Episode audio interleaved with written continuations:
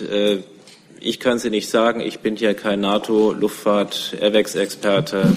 Äh, und äh, die Frage hat sich bisher überhaupt nicht gestellt. Und es ist auch bisher komplett hypothetisch, was Sie da irgendwie in den Raum stellen. Fragen Sie doch einfach die NATO. Die haben eine Pressestelle, rufen Sie da an. Die sind dafür zuständig. Die geben Ihnen sicherlich ganz schnell und kompetente Auskunft. Ich dachte bislang, dass das Verteidigungsministerium hier durchaus sprechfähig sei. Gut. Da haben Sie was gelernt. Ich würde gerne einen Satz noch sagen. Ich darf? Das geht aber wirklich ganz schnell. Äh, es hat doch mit dem Thema gar nichts zu tun. Ich würde gerne. Ach so. das, ist doch, das ist doch. Sehr gute das Idee. Ist super. Ich eröffne diese Regierungspressekonferenz in ehrlich gesagt sehr überschaubarer Runde heute.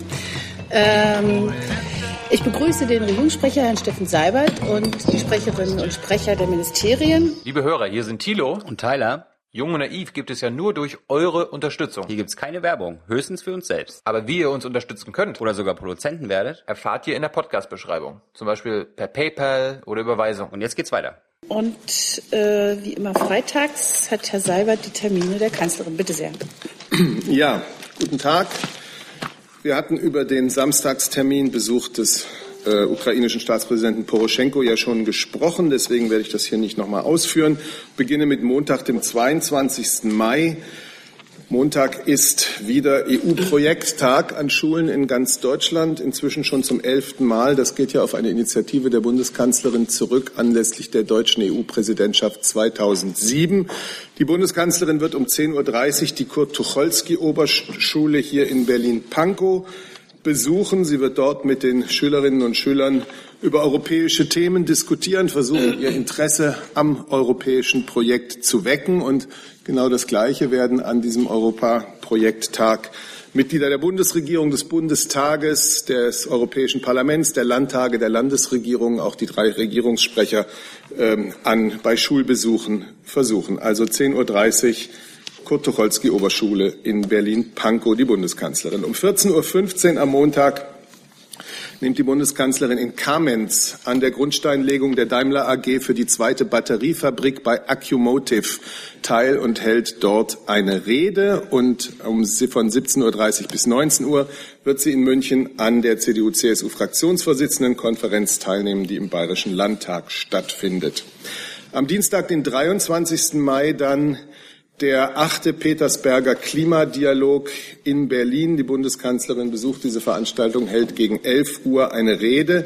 Dieser Dialog äh, ist eine internationale und eine informelle Zusammenkunft, die jedes Jahr der Vorbereitung des, der UN-Klimakonferenz dient, die dann am Ende des Jahres stattfindet. Diese Petersberger Klimadialoge hat die Bundeskanzlerin 2009 initiiert.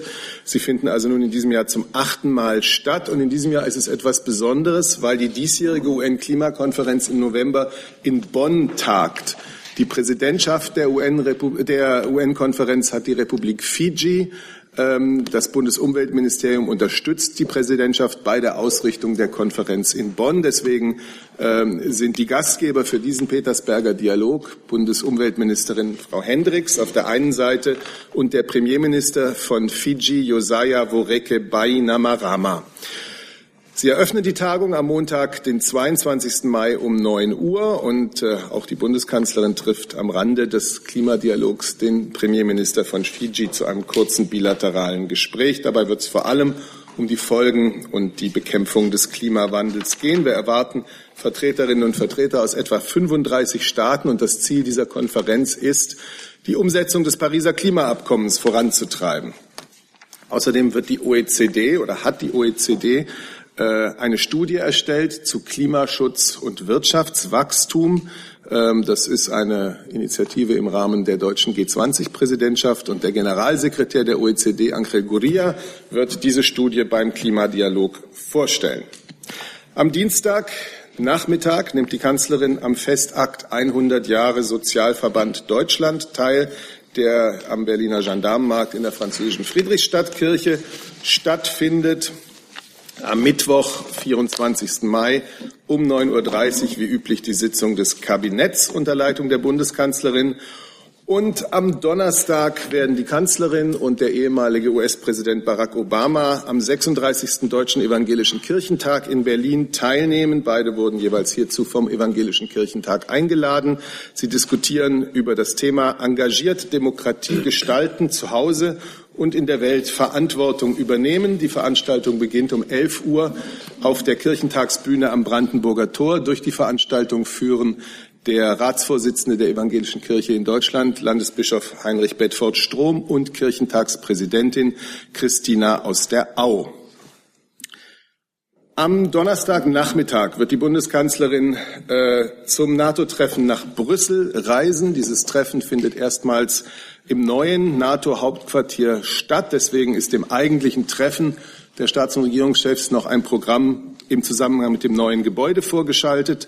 Äh, ab 16.15 Uhr gibt es die Einweihung von zwei Denkmalen, die im Eingangsbereich des neuen Hauptquartiers aufgestellt werden. Zum einen zwei äh, Segmente der Berliner Mauer und ein Erinnerungsstück an die terroristischen Angriffe auf die USA am 11. September 2001. Das sind nationale Schenkungen und deswegen werden sowohl NATO-Generalsekretär Stoltenberg als auch US-Präsident Trump und die Bundeskanzlerin jeweils kurze Grußworte geben. Um 17 Uhr dann eine Übergabezeremonie des neuen NATO-Hauptquartiers und anschließend kommen die Staats- und Regierungschefs des Bündnisses zu einem Arbeitsabendessen des Nordatlantikrats zusammen. Themenschwerpunkt die Sicherheit im euroatlantischen Raum, die veränderte Lage im Osten, der, der internationale Terrorismus. Es wird auch um Afghanistan gehen, sowie um die Frage der fairen Lastenteilung im Bündnis. So, dann sind wir am Freitag, den 26. Da wird die Bundeskanzlerin nach Taormina auf Sizilien äh, aufbrechen, wo unter italienischer Präsidentschaft der diesjährige G7-Gipfel abgehalten wird. Themen Weltwirtschaft, Handel, Außen- und Sicherheitspolitik, Klimawandel und Energie. Die italienische G7-Präsidentschaft setzt darüber hinaus Schwerpunkte in den Bereichen Innovation, Migration und Ernährungssicherheit. Es gibt wie üblich bei G7 auch sogenannte Outreach-Gäste, also Vertreter afrikanischer Staaten. Es werden auch Vertre Vorsitzende internationaler Organisationen teilnehmen, mit einem starken Fokus auf Entwicklung und Innovation in Afrika. Wir bieten dazu ein Briefing an am Mittwoch, dem 24. Mai um 11.30 Uhr mit Herrn Heusken und Herrn Röller. Soweit dazu. Ich sammle noch, Entschuldigung, ich sammle noch Themen, deshalb hat erstmal noch das Auswärtige Amt etwas zu sagen. Ja, vielen Dank, Frau Vorsitzende. Ich möchte heute etwas tun, äh, was äh, sehr ungewöhnlich ist, weil es weder üblich, äh, ich denke auch nicht unbedingt angemessen ist, dass hier Konferenzen vorgestellt werden. Ich möchte da, und ich bitte dafür um Verständnis, heute einmal eine Ausnahme machen, weil das was am Montag im Weltsaal des Auswärtigen Amtes stattfindet, äh, aus meiner Sicht wirklich äh, etwas äh, ungewöhnlich ist und ich Sie deshalb darauf hinweisen möchte. Der Außenminister wird am Montag eine internationale Konferenz eröffnen zum Thema Friedensverantwortung der Religionen. Ähm, hier an dieser Stelle, überall sonst, auch in der Debatte über die Lage der Welt, es sind, werden Religionen ganz häufig und auch ganz vorne in den Medien im Wesentlichen perzipiert als als Auslöser, als Ursachen äh, für äh, Konflikte. Und das ist ja auch nicht ganz falsch. Es gibt äh, durchaus Krisen wie und Konflikte wie den in Syrien, wie auch anderswo, wo die, die Bezeichnung auch als Religionskrieg vielleicht nicht unbedingt falsch ist. Und dabei geht ein wenig unter, welche Bedeutung die Religion heute noch in der Welt hat und welche, Religi welche Bedeutung auch um einen modernen Begriff zu verwenden, Religion und Religionsgemeinschaften als zivilgesellschaftliche Akteure für Frieden und Ordnung in der Welt haben. Und weil wir das Gefühl haben, dass dieses Thema ein wenig unterbelichtet äh, ist, hat das Auswärtige Amt, hat der deutsche Außenminister ab Montag, und es ist nicht ganz ein Zufall, dass das im Kontext des in Berlin ausgerichteten Kirchentages stattfindet, zu einer dreitägigen Konferenz eine dreistellige Zahl von Vertretern internationaler Religionsgemeinschaften aus der ganzen Welt eingeladen. Da sind Juden dabei, da sind Vertreter des Islam dabei, da sind natürlich Christen dabei. Auch andere Religionsgemeinschaften sollen auf dieser Konferenz miteinander und mit uns darüber diskutieren, wie man die Rolle von Religionsgemeinschaften für Frieden und Stabilität in der Welt fördern kann. Religionen tragen durch Mediation, Vermittlung und Friedenserziehung in ihren jeweiligen Gesellschaften und Regionen sehr aktiv zum Frieden bei. Und auch wir im Auswärtigen Amt machen sehr gute Erfahrungen damit, die Mittel, die wir für Stabilisierung oder auch für andere außenpolitische äh, Projekte zur Hand haben, gemeinsam mit Religionsgemeinschaften äh, äh, zu, zu verwenden. Und auch das soll Gegenstand dieser, dieser Konferenz sein. Ich danke Ihnen. Vielen Dank. Wir gehen erstmal die Termine durch. Äh, gibt es Fragen zum EU-Projekttag, an dem die Bundeskanzlerin in Berlin in die Tucholsky-Oberschule geht? Das ist nicht der Fall. Gibt es, ein, gibt es Fragen zum Besuch der Kanzlerin in Kamenz bei Daimler? Fragen äh, zur Fraktionsvorsitzendenkonferenz in München. Das ist ja, glaube ich, eher nicht unser Thema hier. Am Dienstag äh, Fragen zum Petersberger Klimadialog. Sehe ich nicht. Zum Festakt 100 Jahre Sozialwerk Deutschland. Auch nicht. Ähm, zum Auftritt zur Diskussion von der, der Kanzlerin und Barack Obama auf dem Kirchentag. Auch nicht. Äh, zum NATO-Treffen in Brüssel. Dann fangen wir mit dem Kollegen, Moment, Entschuldigung, ich muss erstmal hier eine Notiz machen. Fangen wir mit dem Kollegen Wiegold an. Bitte schön. Dankeschön. Herr Seibert, wird die Kanzlerin bei diesem NATO-Treffen auch das ansprechen, was der Außenminister gestern neu in die Debatte eingebracht hat, nämlich die Koppelung einer Stationierung deutscher Soldaten in Incirlik mit dem NATO-Einsatz der AVEX-Flugzeuge auf einer vorgeschobenen Basis im gleichen Land, also die faktische Drohung, deutsche Soldaten aus diesem NATO-Verband abzuziehen? Ich denke, man muss klar unterscheiden. Ähm, Incirlik ist ein türkischer Luftwaffenstützpunkt, den die Bundeswehr nutzt für ihren Beitrag zur Anti-IS-Koalition. Incirlik ist kein NATO-Stützpunkt und daher ist äh, die Diskussion um die bedauerliche Verweigerung äh, einer Besuchserlaubnis für deutsche Bundestagsabgeordnete zunächst mal eine Diskussion zwischen Deutschland und der Türkei. Andererseits ist Konya auch ein NATO-Stützpunkt. Und das ist die Unterscheidung. Von dort aus werden NATO-AVEX eingesetzt, äh, die zwei wichtige Aufgaben haben. Sie leisten auch einen Beitrag zur Anti-IS-Koalition, aber eben auch, und das ist wichtig, sie spielen eine wichtige Rolle äh, bei der Überwachung des NATO-Luftraums. NATO-AVEX, das ist eine NATO-gemeinsame Fähigkeit, das ist keine nationale Fähigkeit. Das heißt, auch wenn Deutschland personell daran beteiligt ist und unsere äh, Männer sind ja in Konya, dann kann über einen Einsatz von NATO-AVEX nur innerhalb der NATO gemeinsam entschieden werden. Und äh, es gibt in der NATO keinerlei Diskussion ähm, über einen etwaigen Abzug der, der NATO-AVEX aus Konya. Ich kann für die Bundeskanzlerin sagen, wir konzentrieren uns jetzt darauf, äh, für den Einsatz in Ingelik, der natürlich äh, verbunden ist mit der Frage, ob deutsche Abgeordnete äh, dort zu Besuch kommen können, ähm, für diesen Einsatz ernsthaft auch Alternativstandorte zu identifizieren. Äh, vielen Dank für die Klärung der, der Lage. Äh, verstehe ich das jetzt richtig? Vielleicht auch als Frage an Herrn Schäfer dass die Bundeskanzlerin dem Vorstoß des Außenministers nicht zwingend zustimmt? Ich habe gesagt, äh, worauf wir uns jetzt konzentrieren und was die notwendige Unterscheidung dieser beiden Stützpunkte ist. Die Frage war an mich gerichtet, Herr Wiegold? Auch? Das ist ähm, gut, dann sage ich in der Tat vielleicht ein paar äh, Worte dazu, äh, was der Außenminister gestern in äh, Washington äh, gesagt hat. Ähm, Herr Seibert hat natürlich absolut recht.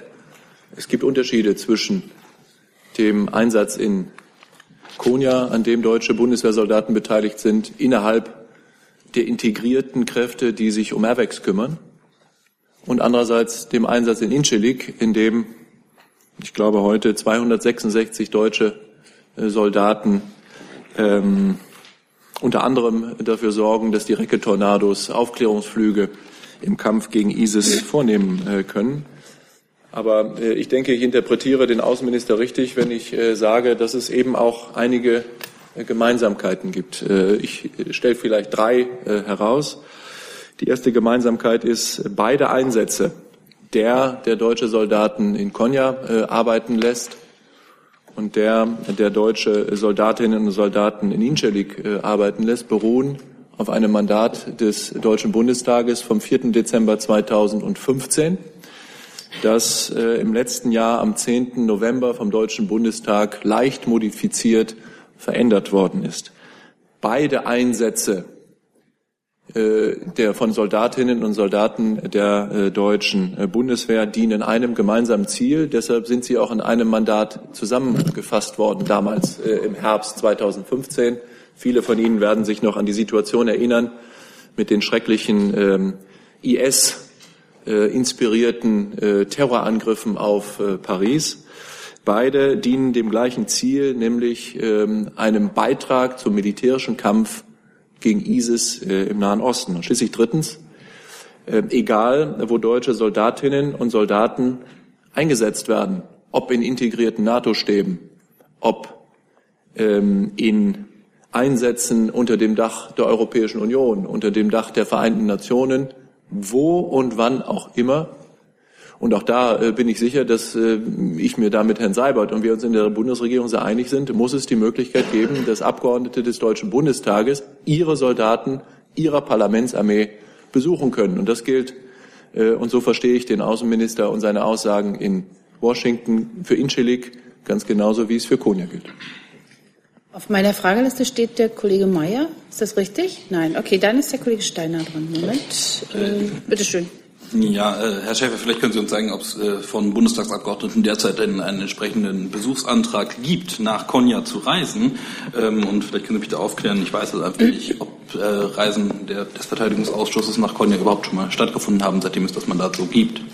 Ähm, ich bin äh, nicht in der Lage, Ihnen zu sagen, ob es aktuelle sozusagen Pending-Anträge äh, auf Besuch in Konya gibt. Was ich Ihnen sagen kann, ist, dass es im Laufe des, äh, der letzten Monate einen Antrag auf Besuch in Konya gegeben hat, der von türkischer Seite abgelehnt worden ist.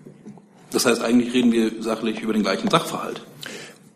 Also, äh, der Fall äh, Konya äh, liegt etwas anders als äh, der Fall Incelik äh, vom vergangenen Oktober und von jetzt, weil es sich bei der Reise, die die türkische Regierung im Oktober genehmigt hat, um eine kollektive Reise von äh, Vertretern des Verteidigungsausschusses des Deutschen Bundestages gehandelt hat.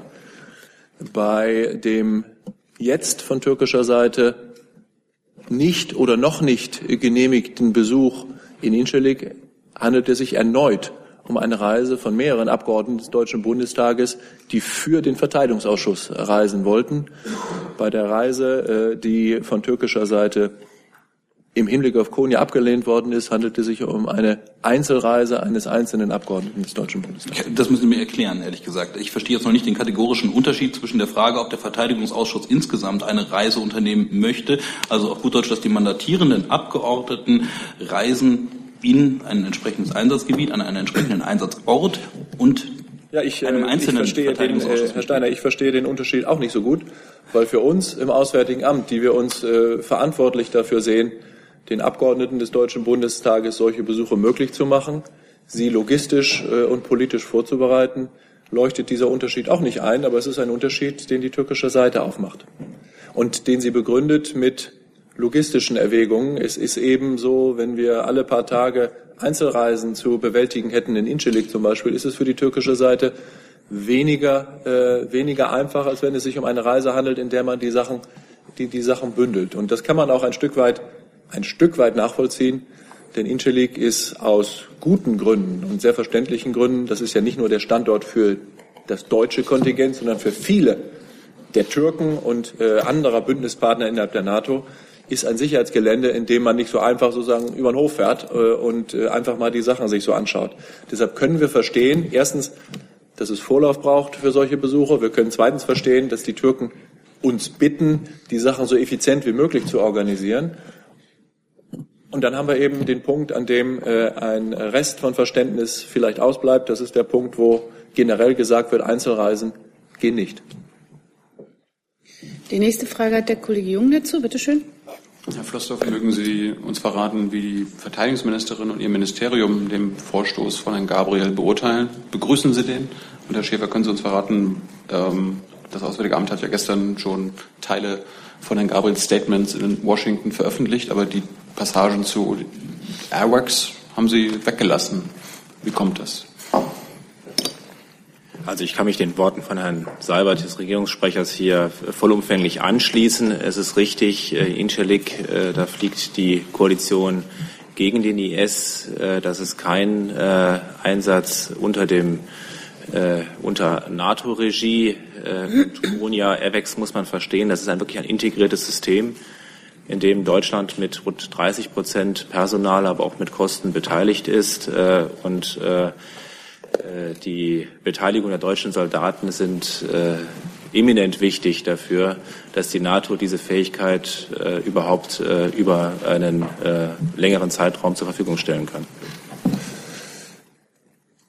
Ja, die Situation, in der wir uns jetzt mit unserem NATO-Partner, Bündnispartner, Anti-ISIS-Kampfpartner Türkei befinden, ist höchst unerfreulich, weil wir der Überzeugung sind, und da kann ich Herrn Floßdorf nur beipflichten, dass unser gesamter Beitrag zum Kampf gegen ISIS, so wie er aus der Türkei erfolgt, wichtig ist und deshalb nicht ohne weiteres verzichtbar. Das ist ja der Grund dafür, dass wir uns so mühen, eine Lösung hinzubekommen, die Besuchsrechte möglich macht. Und da sind wir ja noch gar nicht am Ende der Fahnenstange angekommen. Herr Seibert hat das gesagt. Äh, äh, ich sage das auch noch mal ganz ausdrücklich. Wir lassen doch gar nicht nach darin, mit unseren türkischen Partnern darum zu ringen, ja ihnen das zu erklären, dass das bei uns in unserem System der Demokratie einer Parlamentsarmee schlicht äh, nicht, nicht anders geht. Und da haben wir jetzt noch ein paar Tage, ähm, die ja auch der Bundesregierung von den Regierungsfraktionen im Deutschen Bundestag und vom Bundestag im Ganzen uns gegeben worden sind. Und die Hoffnung stirbt zuletzt. Wir werden da nicht nachlassen, äh, alle zusammen mit den Türken darüber zu reden, dass wir ein gemeinsames Interesse daran haben, in Sachen ISIS voranzukommen. Wir sind da sehr weit vorangekommen. Jetzt ist sozusagen die letzte Etappe zu gehen. Da steht irgendwann der Angriff auf Raqqa bevor, der, des Hauptquartiers oder der Zentrale, der Leitzentrale von IS. Und auch dafür, so glauben wir, ist der der Einsatz der Bundeswehr, und zwar in allen seinen Komponenten, wichtig und soll deshalb möglichst ungestört und effizient fortgesetzt werden können. Zu Ihrem Vorhalt, Herr Jung, dass wir da irgendetwas verheimlichen würden, kann ich nur sagen, da äh, machen Sie mich lachen. Das finde ich lachhaft, denn die Äußerungen des Ministers sind vor der gesamten ihn begleitenden Pressedelegation erfolgt und die Auswahl darüber, was denn, ich weiß nicht, in der Tagesschau oder in anderen Medien oder den Agenturen äh, auftaucht von dem, was der Minister gesagt hat, obliegt weder dem Außenminister noch mir, sondern ist eine legitime Entscheidung im Rahmen der Pressefreiheit der begleitenden Delegation. Das, was der Minister gesagt hat, liegt mir hier vor, weil es ausgeschrieben worden ist. Wenn es äh, Ausschnitte daraus gibt, die Sie ganz besonders interessieren, kann ich das gerne vorlesen.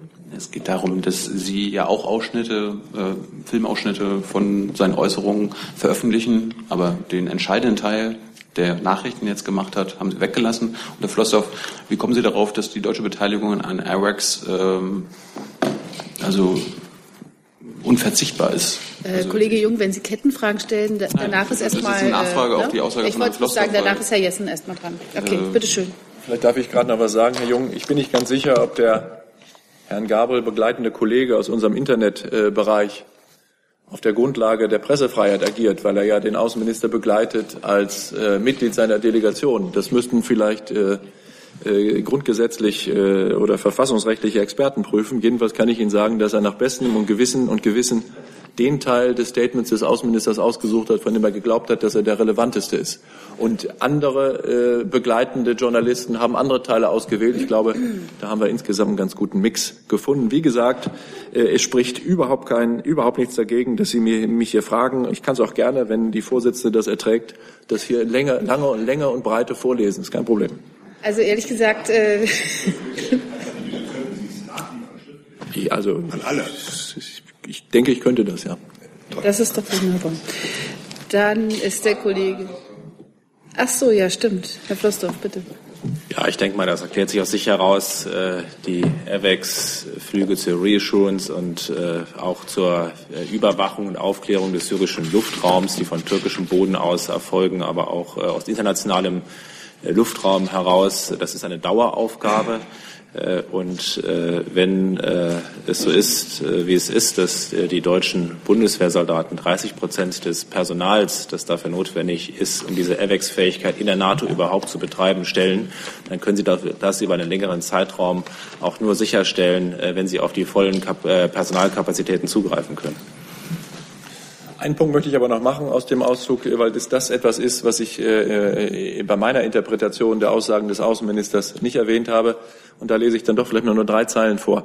Ähm, denn äh, einer der Gesprächspunkte des Außenministers in Washington war ja auch mit unseren amerikanischen Partnern über den gemeinsamen Kampf gegen ISIS und auch die damit verbundenen Probleme mit der Türkei zu sprechen. Und da hat der Minister gesagt, wir haben deutlich gemacht, ich zitiere, dass es unter NATO-Partnern undenkbar für uns ist, dass wir die Bundeswehr an ihren Staaten, dass wir äh, die Bundeswehr an ihren Standorten nicht besuchen können. Dafür finden wir hier in den Vereinigten Staaten großes Verständnis und auch Unterstützung. Natürlich werden auch die USA ihre Möglichkeiten nutzen, der Türkei klarzumachen, dass es auch einen fairen und normalen Zugang deutscher Parlamentarier zur Bundeswehr geben muss. Den Amerikanern ist klar, welche schwerwiegenden Konsequenzen es für den Kampf gegen den IS hätte, wenn, auch, wenn die deutsche Bundeswehr dort abgezogen werden müsste. Wir würden dann ja auch doch längere Zeit brauchen, einen neuen Standort zu finden. Und das wäre ganz sicher für diesen Kampf nicht vernünftig. Kollege Jessen, bitte. Ja, ähm, danke schön. Herr Schäfer, Sie haben drei Gemeinsamkeiten bei der Mission äh, genannt. Die haben aber, glaube ich, den vorher von Herrn Seibert äh, bezeichneten fundamentalen Unterschied äh, der beiden Missionen nicht aufgehoben. Wenn ich es richtig ähm, verstehe, dann ist es so, ähm, in Chillig, das ist eine spezifisch deutsche Komponente mit den äh, Recke-Tornados in einer NATO-Mission, die Deutschland sozusagen auch durch Parlamentsbeschluss einzeln rauslösen könnte. Dagegen bei den AVEX, so habe ich es verstanden, handelt es sich um eine integrierte äh, NATO-spezifische Komponente, wo, wenn ich es jetzt richtig sehe, Deutschland eben nicht mit einem vergleichbar einfachen Parlamentsbeschluss sagen könnte, da ziehen wir unser Drittel ähm, äh, an Kompetenz und Personal raus. Wenn das so stimmt, dann bedeutet es doch, das, was Herr Gabriel als Drohperspektive angedeutet hatte, wäre gar nicht realisierbar. Also ähm, erstmal ähm, bin ich froh, Herr Jessen, dass Sie meine Äußerungen im Anschluss an das, was Herr Seibert gesagt hat, nicht als Widerspruch wahrnehmen, sondern als äh, Zustimmung. Von dieser Regierungsbank bekommen Sie natürlich immer eine einheitliche äh, Position der Bundesregierung. Und ich habe die eben nur um das ergänzt, äh, um den Versuch zu machen, Ihnen zu erläutern, was der Außenminister gestern, äh, gestern gemeint hat. Und in einem Punkt muss ich Ihnen allerdings widersprechen. Es gibt Beispiele, dass äh, deutsche AWACS-Soldaten aus integrierten NATO-Stäben abgezogen worden sind. Das letzte ist nach meiner Erinnerung ähm, äh, die äh, NATO-Mission zur Überwachung des libyschen Luftraums gewesen, bei dem auch deutsche Soldaten abgezogen werden mussten, weil es kein entsprechendes Mandat des Deutschen Bundestages für einen solchen Einsatz deutscher Soldatinnen und Soldaten in integrierten Stäben der NATO, in diesem Fall bei AVEX, gegeben hat. Ja, Nachfrage. Ähm, das ist mir wohl äh, geläufig. Im vorliegenden Fall allerdings, ähm, das haben Sie auch selber betont, ähm, gibt es äh, ein solches Mandat. Wenn jetzt abgezogen werden sollte, dann müsste dieses Mandat durch Bundestagsbeschluss äh, aufgehoben werden. Beabsichtigt Herr Gabriel tatsächlich, wenn Incirlik nicht gelöst wird, dieses als Initiative im Parlament möglicherweise über die Fraktion der SPD äh, voranzutreiben. Also was auch immer jetzt passiert, das kann niemand vorhersehen. Äh, was Sie fragen, ist total, äh, ist total hypothetisch. Ich äh, bin nicht ganz sicher, äh, aber da möchte ich mich auch gar nicht festlegen. Das macht äh, vielleicht der wissenschaftliche Dienst des Deutschen Bundestages, sicherlich auch die Verfassungsjuristen im Innenministerium, im Justizministerium, im Auswärtigen Amt und im Verteidigungsministerium ob für den Abzug ein gegenteiliges Mandat erforderlich ist. Ich, bestra ich glaube nicht, dass das so ist, aber das, äh, das ist hier in keiner Weise in keiner Weise belastbar. Worum es jetzt geht, ist etwas, was ich gerne noch mal bekräftigen möchte. Es geht darum, dass wir das hinbekommen, dass wir gemeinsam an einem Strang ziehen. Und zwar in die richtige Richtung. Und zwar mit unseren Partnern in der Türkei und den 60 anderen Staaten, die große Erfolge erzielt haben bei der Bekämpfung und dem Sieg über ISIS. Darum geht es. Und da stehen wir hier sehr fest zusammen. Wir äh, stehen ähm, vor Schwierigkeiten mit unserem NATO- und Anti-ISIS-Bündnispartner Türkei. der aus Gründen, die und mit Verknüpfungen, die wir nicht verstehen können, uns äh, Besuchsmöglichkeiten verweigern. Und daran arbeiten wir. Und das tun wir, während äh, wir hier für Sie Rede und Antwort stehen. Und das werden wir übers Wochenende tun. Und das tun wir auch in der nächsten Woche, dass der Deutsche Bundestag so entschieden hat, wie er das getan hat. Und dass er in der nächsten Sitzungswoche, die, glaube ich, ähm, am 29. Mai, Montag, dem 29. Mai wieder beginnt, von der Bundesregierung Antworten erwartet über das, was in der Zwischenzeit geschehen ist. Das haben wir zur Kenntnis genommen und das verstehen wir und genauso werden wir handeln. Und dann gibt es einige auf der Strecke bis zu der neuen Sitzungswoche und der erneuten Befassung des Deutschen Bundestages einige äh, Wegmarken, an denen wir versuchen werden, auch auf politischer Ebene zu arbeiten. Einer davon ist bereits äh, vorbei. Das ist die Reise des deutschen Außenministers nach Washington. Äh, ich habe Ihnen gerade vorgelesen, was er berichtet hat der Öffentlichkeit über seine Gespräche in der amerikanischen Administration. Wir begrüßen es sehr, dass die Amerikaner unsere Sorgen teilen. Und wir begrüßen es sehr, dass die Amerikaner uns zugesagt haben, auch mit den Türken über diese Frage zu sprechen. Was dabei herauskommt, kann ich nicht sagen. Und dass der NATO-Gipfel nächste Woche Donnerstag gewissermaßen zufällig auf dieser Strecke zwischen zwei Sitzungswochen des Deutschen Bundestages liegt, ist doch eine glückliche Fügung, weil äh, es unser aller gemeinsames Ziel ist, äh, eine klare und deutliche Botschaft von diesem NATO-Gipfel aussenden zu lassen. Nicht nur im Hinblick auf die Bündnisverteidigung gegenüber Gefahren, die vielleicht aus dem Osten des Bündnisgebietes kommen, sondern auch im Hinblick auf unseren gemeinsamen Kampf gegen den internationalen, äh, inter, internationalen islamistischen Terrorismus. Und auch da wissen Sie ja, dass die NATO unter unserer aktiven Beteiligung daran arbeitet, Entscheidungen vorzubereiten, ähm, die in diese Richtung gehen. Kolleginnen und Kollegen, ich habe jetzt äh, zu diesem Thema noch drei Fragen auf meiner Liste und würde dann gerne, weil nämlich auch noch andere Themen auf meiner Liste stehen, äh, wechseln. Das die es ist der gleiche Reigen wie eben bereits der Kollege Wiegold hat. Ja, Herr Floßdorf, zwei kurze Sachfragen. Zum einen, damit wir nicht mit der falschen Zahl nach Hause gehen. Ich glaube, die aktuelle Zahl in Inschellig ist 256, nicht 266. Vielleicht können Sie das noch kurz erläutern. Und die, die eigentliche Frage, wie sind denn die Zeitlinien in Bezug auf Erkundung und äh, Entscheidung, wenn es denn eine geben sollte, für eine Alternative zu Inschellig, insbesondere in Jordanien? Ja, zur ersten Frage, die Zahl, die mir heute aufgeschrieben wurde, ist 260, aber ich würde mich jetzt auch hier in keiner Zahl festbeißen, das täglich sich ändert, äh, wenn Soldaten im Austausch äh, hin und her fliegen, einer Urlaub hat, äh, vielleicht jemand irgendwo behandelt werden muss und so weiter.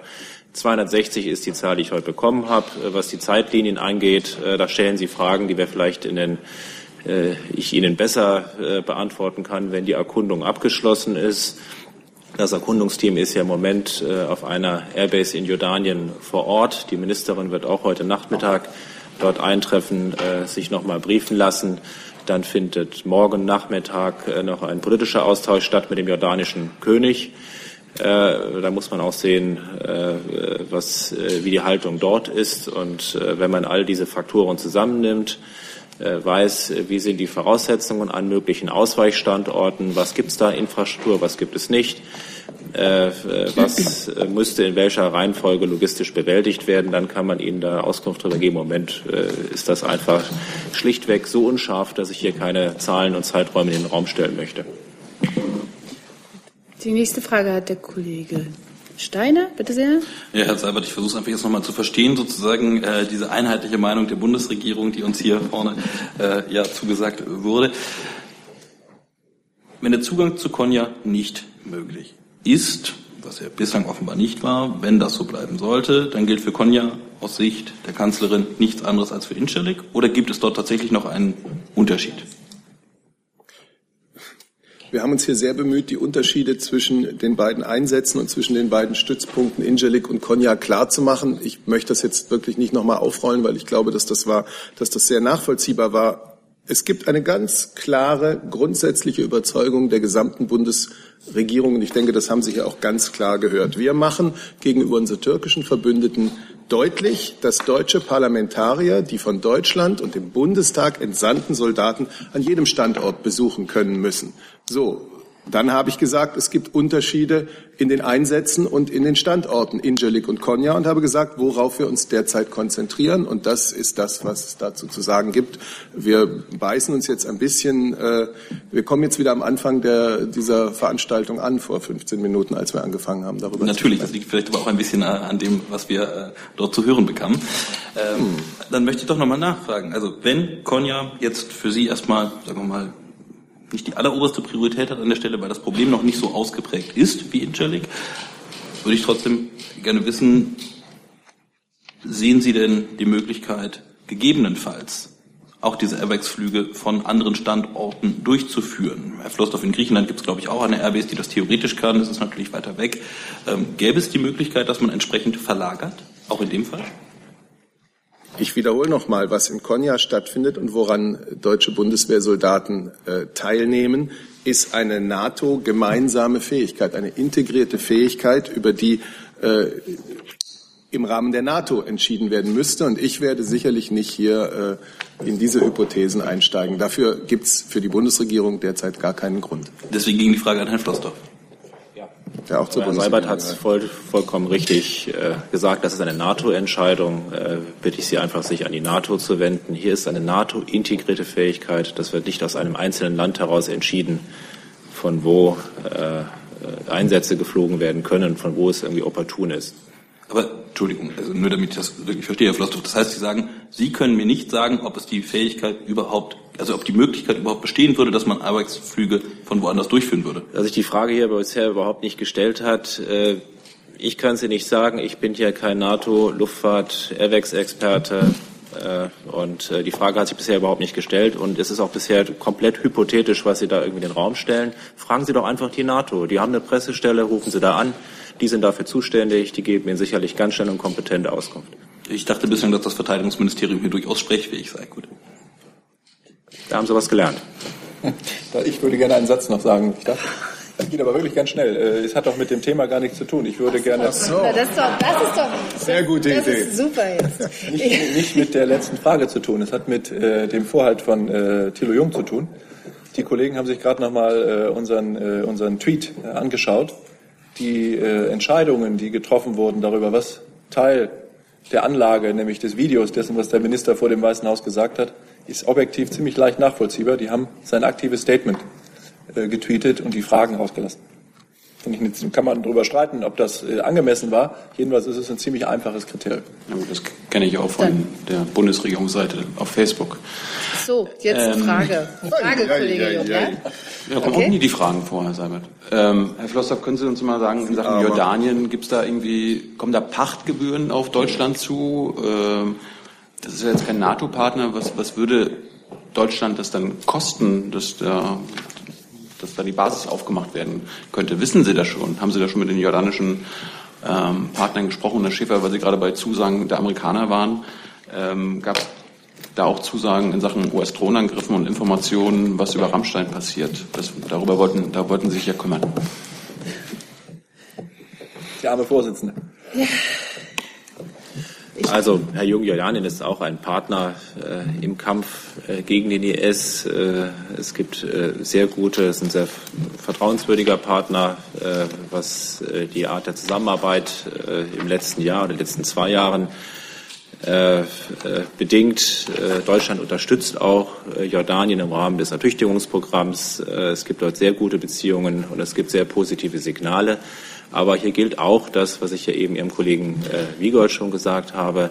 Äh, ist jetzt ein Erkundungsteam dort vor Ort. Die Ministerin ist vor Ort. Äh, und äh, ich kann Ihnen jetzt nicht sagen, wie viele Steckdosen es dort gibt, äh, wie die Strompreise sind, was es da an Infrastruktur gibt, ob es da irgendwie äh, eine Wasserleitung gibt, äh, wie die Datenverbindungen sind äh, und äh, wie die Straßen äh, rund um die Airbase sind. Ich kann hier nicht sagen, was da für Preisschilder dranhängen. Ganz sicher ist nur, aus militärischer Sicht, aus praktischer Sicht haben wir in Inschelik sehr gute Bedingungen, um den Kampf gegen den IS zu führen, sowohl mit dem Tankflugzeug, mit dem Tornado.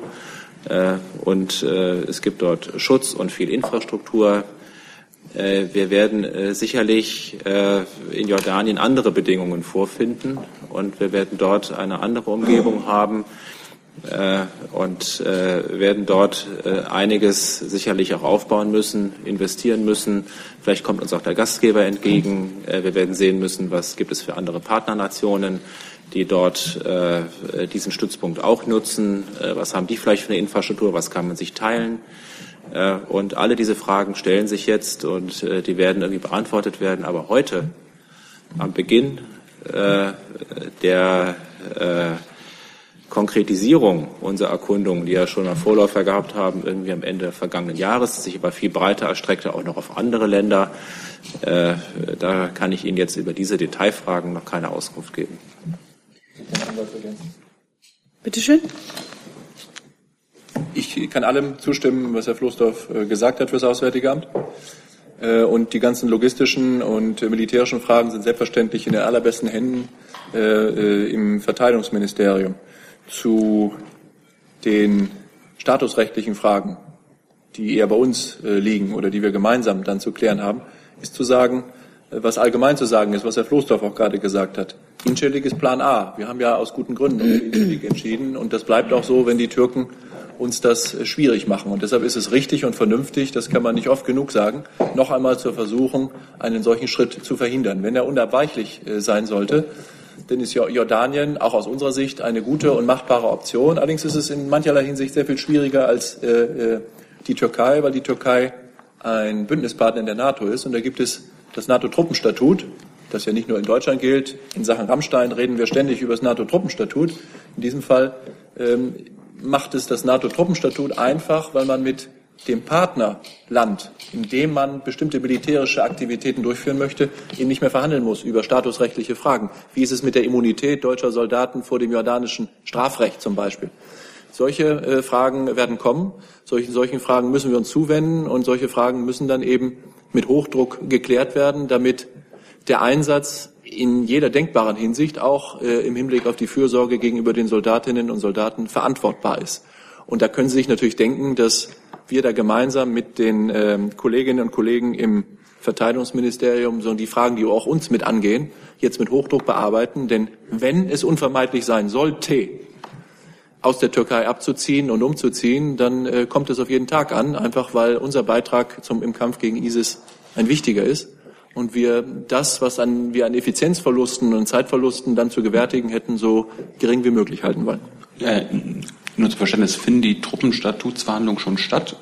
Ja, das können Sie ja nicht. Zunächst erstmal muss es ja, muss es ja äh, möglich sein. Und äh, ich weiß, dass Sie da ganz wenig Geduld haben. Ich finde, das, was im Verteidigungsministerium passiert, passiert unter Hochdruck, geschieht äh, in einer Geschwindigkeit, wie, äh, wie äh, das wirklich ganz ungewöhnlich ist. Das ist alles, äh, alles genau so, wie man das der Legeartes macht.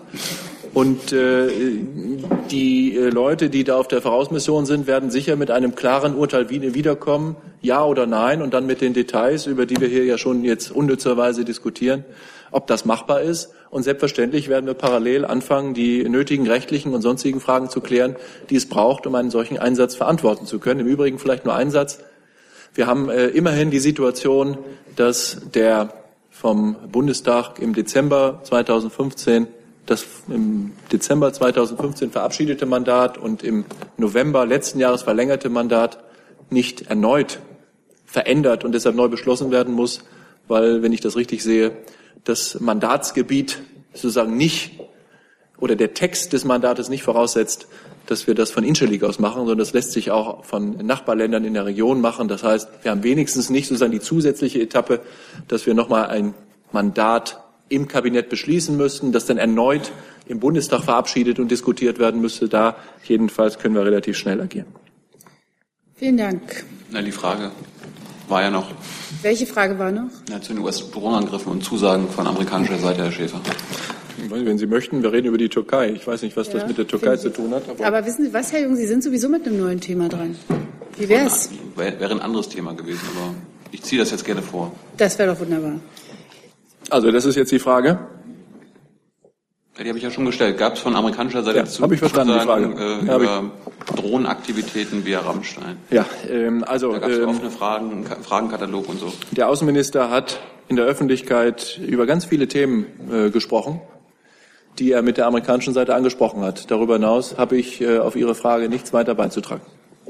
weil er, und er hat ja die Drohnenangriffe nicht angesprochen, deshalb hat er die nicht thematisiert? Ich äh, wiederhole, was ich gesagt habe, deshalb habe ich darüber hinaus nichts zu sagen. Das nächste Thema hat der Kollege Schelt. Bitte schön. Ja, nach einer Dreiviertelstunde ähm, gerät es in Vergessenheit. Wir waren ja eigentlich noch bei den Terminen der Bundeskanzlerin für Ja. die kommende Woche. Und äh, dazu habe ich eine Frage zum G7-Gipfel in Taormina, Herr Seibert. Ja, Sie den habe ich nicht aufgerufen, weil es dazu ein Briefing gibt. Aber stellen Sie die Frage, mal schauen. Also deshalb, das war jetzt so. planvoll. Das Okay. Ähm, ich stelle trotzdem gerne die Frage, ähm, Sie haben die Vielzahl der Themen auf diesem Gipfel angesprochen. Könnten Sie denn skizzieren, was aus Sicht der Bundeskanzlerin die wichtigsten Themen sind? Und ähm, kann man denn benennen, wann aus Sicht äh, der Bundesregierung oder der Bundeskanzlerin dieser Gipfel ein Erfolg wäre?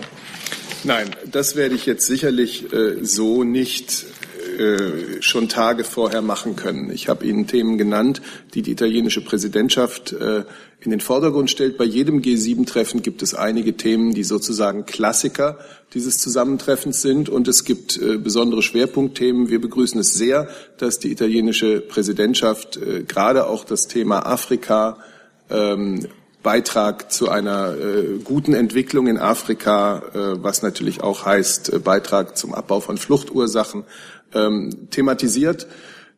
Der Wert eines G7-Gipfels liegt auch immer in der Begegnung der Staats- und Regierungschefs, die ja aus Ländern stammen, die allesamt eine sehr starke gemeinsame Werteplattform haben. Und äh, das ist äh, der besondere Wert eines solchen Gipfels. Und die Bundeskanzlerin wird sicherlich in Taormina dann darüber berichten, wie es läuft. Und ansonsten verweise ich Sie für die Details dann doch auf das Briefing nächste Woche. Das nächste Thema hat der Kollege Valassopoulos. Moment. Bitte schön. Frau Kalbay, bitte. Ähm, das griechische Parlament hat gestern ein neues hartes Sparprogramm gebilligt. Mit welcher Position fährt Herr Schäuble am Montag nach Brüssel?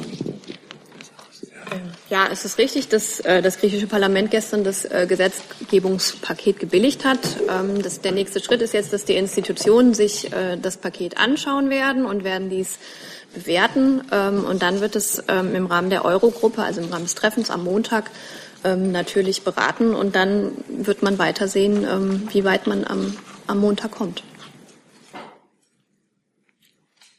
Okay. Das nächste Thema hat der Kollege in der neunten Reihe. Bitte schön.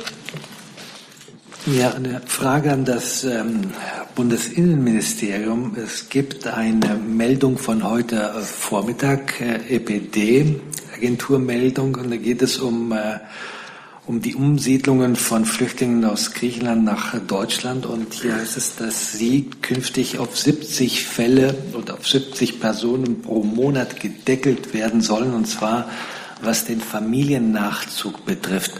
Äh, können Sie das so bestätigen und können Sie den Sachverhalt etwas mehr aufklären?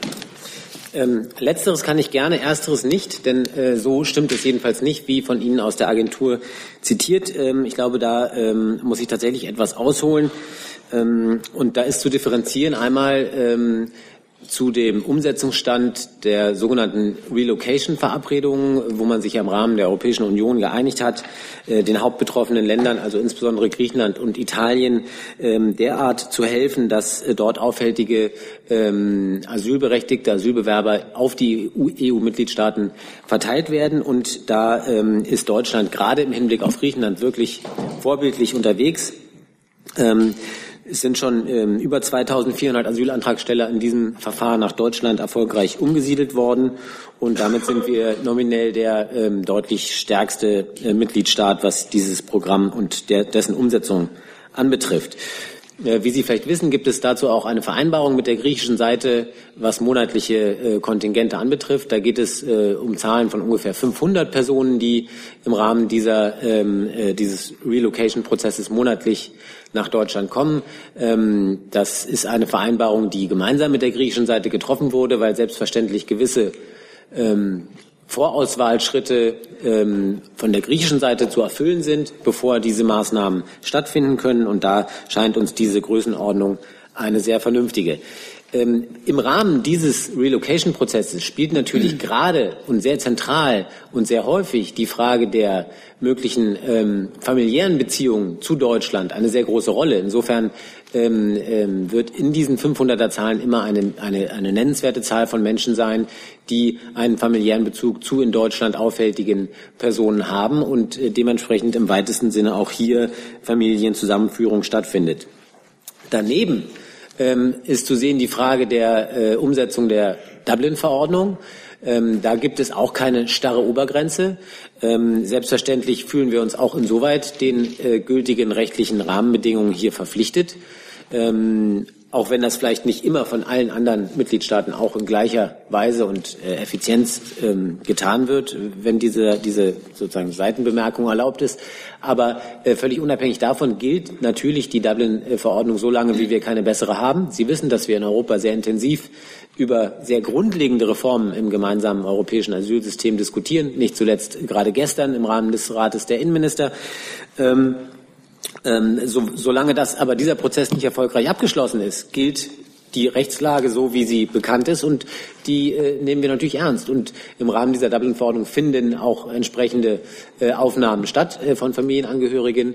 Da gibt es keine starre Obergrenze, aber auch dort ist es so, dass selbstverständlich die bürokratischen Abläufe, die dann die ähm, sozusagen die im Rahmen des rechtlichen vorgegebenen hier stattfinden, eine gewisse Vorarbeit, eine gewisse ähm, ähm, bürokratische äh, Vorprüfung auch bedürfen vor Ort und all das, so dass das jetzt nicht äh, nennenswert äh, Zahlen sind, die weit darüber liegen. Aber es ist mitnichten so, dass wir hier eine starre Obergrenze irgendwie vorgegeben hätten oder jetzt fortan äh, exekutieren würden. Eine erklärende Frage. Diese, diese Zahl, der, äh, des, was den Familiennachzug betrifft, ist er innerhalb dieser 500 Personen, die Sie vereinbart haben, ist das mit, äh, wird das mit dort einbezogen oder unabhängig davon? Das, das wäre unabhängig davon. Das habe ich versucht klarzumachen. In, dem, in den Zahlen des äh, Relocation-Prozesses wird es eine Reihe von Fällen geben, weil, wie gesagt, die Frage der familiären Bindung nach Deutschland eine sehr zentrale ist, in denen es zu, zu, zu Familienzusammenführung kommt. Rechtlich wie tatsächlich ist davon aber zu trennen der Dublin-Prozess, wo es nach wie vor zu Dublin-Rücküberstellung nach Deutschland kommt, die dann eben unter, dem, unter der Überschrift Familienzusammenführung stattfinden. Insofern sind das zwei getrennte Kreise, kann man also nicht ähm, in einen Topf werfen. Das nächste Thema hat der Kollege Mayer. Ist nicht an? Entschuldigung, ich nehme das hier nicht. Kein Problem. Ich habe jede Menge Technik zur Verfügung. Bitte schön. Äh, ich habe eine Frage ans Bundesverteidigungsministerium. Es gibt jetzt Meldungen über angeblich elf Verdachtsfälle von Verbindungen von Bundeswehrsoldaten zu dieser identitären Bewegung. Was können Sie dazu sagen? Ähm, ich kann Ihnen zu diesem Zusammenhang nichts sagen. Äh, hier handelt es sich um Ermittlungen des militärischen Abschirmdienstes, äh, über die ich hier keine Auskunft geben kann und darf. Dann habe ich noch eine Zusatzfrage. Ich habe in dem Zusammenhang gelesen von einem Oberleutnant Felix S., der seit mehreren Jahren sich wohl relativ eindeutig auch öffentlich geäußert haben soll, auch aktiv sein soll in dieser äh, identitären Bewegung ähm, aus Bayern. Wie passt das zum Selbstverständnis der Bundeswehr? Zum konkreten Fall kann ich Ihnen, darf ich Ihnen nicht sagen. Äh, wenn es hier einen Sachverhalt betrifft, äh, über den in dem Moment der militärische Abschirmdienst ermittelt. Äh, grundsätzlich kann ich Ihnen sagen, losgelöst von diesem Fall, äh, die Bundeswehr äh, hat nichts mit extremistischen Trends und Tendenzen am Hut. Da gilt äh, strenge und das wird auch verfolgt vom militärischen Abschirmdienst. Es ist aber nicht so, äh, dass es irgendwie eine Einheitsmeinung gibt in der Bundeswehr. Das ist eine demokratische Armee. Es gibt ein Meinungsspektrum, äh, äh, das innerhalb der demokratischen Bandbreite toleriert werden muss. In dem Moment, wo es bestimmte Grenzen überschreitet, es gegen die Verfassung, gegen das Staatswesen geht, also eine eindeutige extremistische äh, Grenzüberschreitungen äh, sich zeigen, dann äh, darf die Bundeswehr tätig werden, äh, auch personalrechtlich, disziplinarrechtlich tätig werden. Äh, wenn das nicht der Fall ist, äh, dann ist es so, ist nicht so, dass die Bundeswehr dann da wegschaut, sondern dann gibt es halt einfach Beobachtungen, wenn es Verdachtsfälle gibt, durch die zuständige Stelle. Das ist bei uns der militärische Abschirmdienst. Äh, und das findet dann generell in solchen Fällen auch statt. Wenn es dann zu einer eindeutigen Feststellung kommt, werden dann auch Konsequenzen gezogen. Aber wenn äh, die Beweise nicht da sind, äh, wenn der Fall nicht sicher ist, dann ist das auch in einer demokratischen Armee auszuhalten. Neues Thema, Kollege Jung, bitte. Herr Schäfer, ähm, zu Herrn Yücel und Frau Tulu. Ähm, konnten Sie Herrn Yücel jetzt schon mittlerweile besuchen? Wie geht es ihm und äh, was ist mit Frau Tulu? Da ist die konsularische Betreuung ja völkerrechtlich zwingend. Ja, ich denke, äh, wenn Sie es nicht wissen, ich nehme an, Sie werden es wissen und fragen trotzdem, das ist auch okay. Äh, jedenfalls äh, hat ja gestern schon Herr Bürgelin, unser Generalkonsul in Istanbul, wissen lassen, dass er tatsächlich einen Besuch bei Dennis Yücel genehmigt bekommen hat. Die beiden haben Gelegenheit bekommen, mehr als das üblicherweise erlaubt wird, nämlich gut eine Stunde und 20 Minuten miteinander unbeobachtet zu reden. Wir äh, begrüßen das, dass es auf diese Art und Weise möglich war, sagen Herrn äh, Yücel zu versichern, dass wir äh, ihn natürlich nicht vergessen haben, dass sein Fall hoch bei uns auf der Agenda ist äh, und wir Gelegenheit hatten, äh, von ihm selber zu erfahren, wie es ihm geht und äh, wie er seine eigene Lage und äh, die nächste Zukunft weiter äh, einschätzt. Und äh, das ist hoffentlich nicht das letzte Mal gewesen, dass es äh, einen solchen Haftbesuch gegeben hat. Äh, wir sind relativ zuversichtlich, dass es auch äh, gelingen und passieren wird, dass Vertreter unserer Botschaft in Ankara auch irgendwann in näherer Zukunft wieder mit Herrn Yücel zusammentreffen. Das ist schon mal gut, aber das ist, äh, wie ich immer hier schon gesagt habe, äh, allenfalls ein allererster Schritt, über den wir uns freuen und den wir begrüßen, dass nämlich ein solcher Besuch möglich gewesen ist. Äh, letztlich geht es darum, sicherzustellen, dass ein faires rechtsstaatliches Verfahren Herrn Yücel gemacht werden kann. Und das setzt aus unserer Sicht voraus, nein, umgekehrt, es setzt nicht voraus, dass man dafür sich womöglich jahrelang in Untersuchungshaft äh, befindet, sondern das geht auch so, äh, denn es gibt überhaupt keinen Grund äh, dafür, aus unserer Sicht diese Untersuchungshaft unnötig zu verlängern. Es gibt weder Versteigerungsgefahr, noch gibt es Verdunklungsgefahr, noch gibt es Fluchtgefahr. Das sind ja die wesentlichen Gründe, aus denen heraus sich eine solche Untersuchungshaft überhaupt rechtfertigen lässt. Und deshalb werden wir da weiter dranbleiben, auch in den Gesprächen mit der türkischen Regierung dieses Thema nicht beiseite zu lassen. Bei Frau Tolu äh, muss ich Ihnen sagen, so leid mir das tut, gibt es äh, keine Fortschritte. Den Haftbesuch, den wir auch für den gestrigen Tag beantragt hatten, auf den und auf diesen Antrag haben wir bislang von türkischer Seite keine Antwort bekommen. Sie hatten jetzt nicht erwähnt, dass, dass Sie die Freilassung von Herrn Yücel fordern. Die fordern Sie weiterhin und auch die von Frau Tolu, richtig? Also der, äh, der Fall äh, Tolo äh, ist anders als der Fall Yücel für uns sehr viel mehr eine Blackbox. Denn wir wissen nur vom Hörensagen und sicher nicht ähm, auf direktem Wege von den ihr gemachten Vorwürfen. Wir haben auch noch nicht die Gelegenheit gehabt, mit Frau Tolo selber, selber, selber zu sprechen. Außerdem ist Frau Tolo noch nicht so lange in türkischer Haft sei es Polizei oder äh, Strafjustiz, äh, Strafvollzug wie, wie Herr Yücel.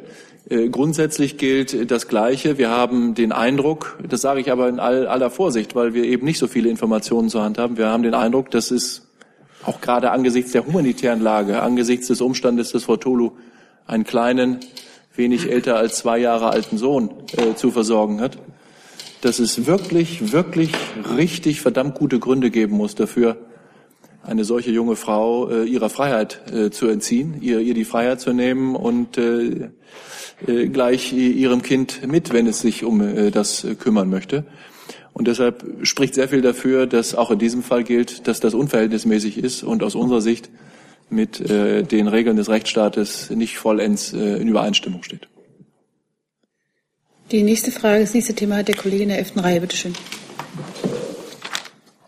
Ist das an? Ich sehe das nicht richtig. Nee, ne? Warten Sie mal. So, jetzt bitte. Kai Weise von Bild. Eine Frage an Frau Kalbei an das Bundesfinanzministerium zu den Bund-Länder-Finanzbeziehungen. Äh, die äh, Verhandlungen über die Reform haben sich ja durchaus über eine lange Zeit äh, hingestreckt. Jetzt gibt es scharfe Kritik vom Bundestagspräsidenten. Hat der gegenüber dem Bundesfinanzminister die ganzen Gespräche, Verhandlungen zuvor schon mal kritisch äh, begleitet oder ist der Bundesfinanzminister davon jetzt überrascht worden, auch von der Schärfe der Kritik? Und zweite Frage, die ist ja durchaus inhaltlich. Die Kritik zielt darauf, dass äh, die Reform ihr Ziel verfehlt, äh, sprich es nicht schafft, Bund-Länder-Beziehungen äh, zu entflechten.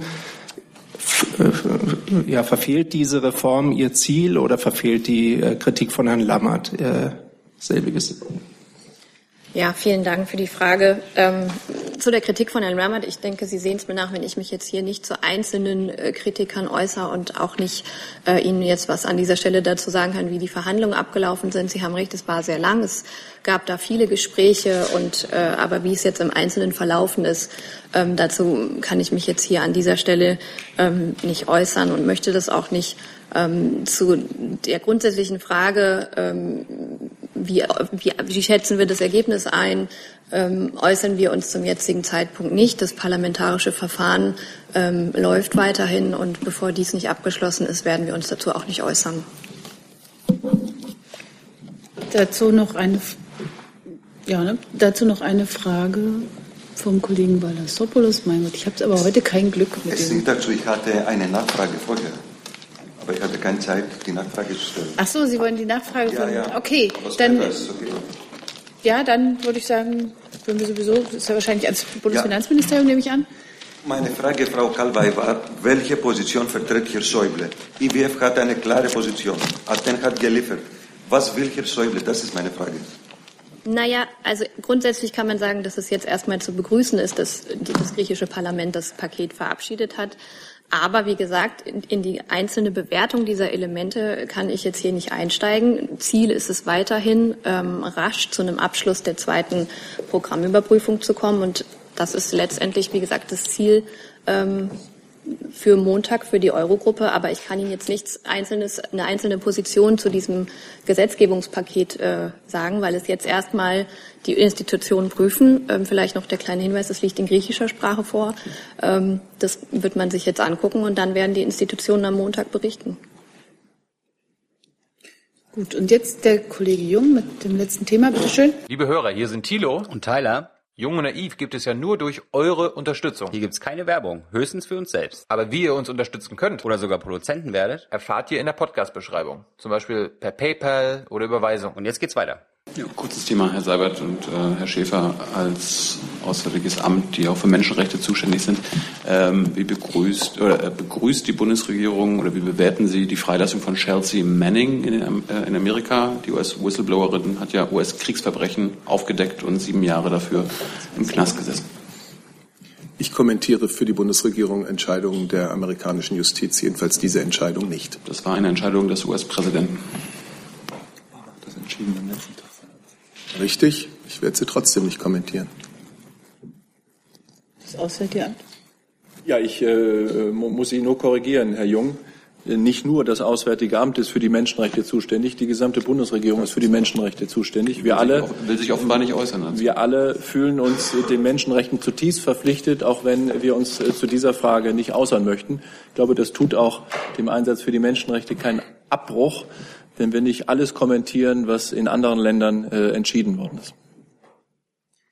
Vielen Dank. Ich wünsche noch einen schönen Tag und beende diese Regierungspressekonferenz.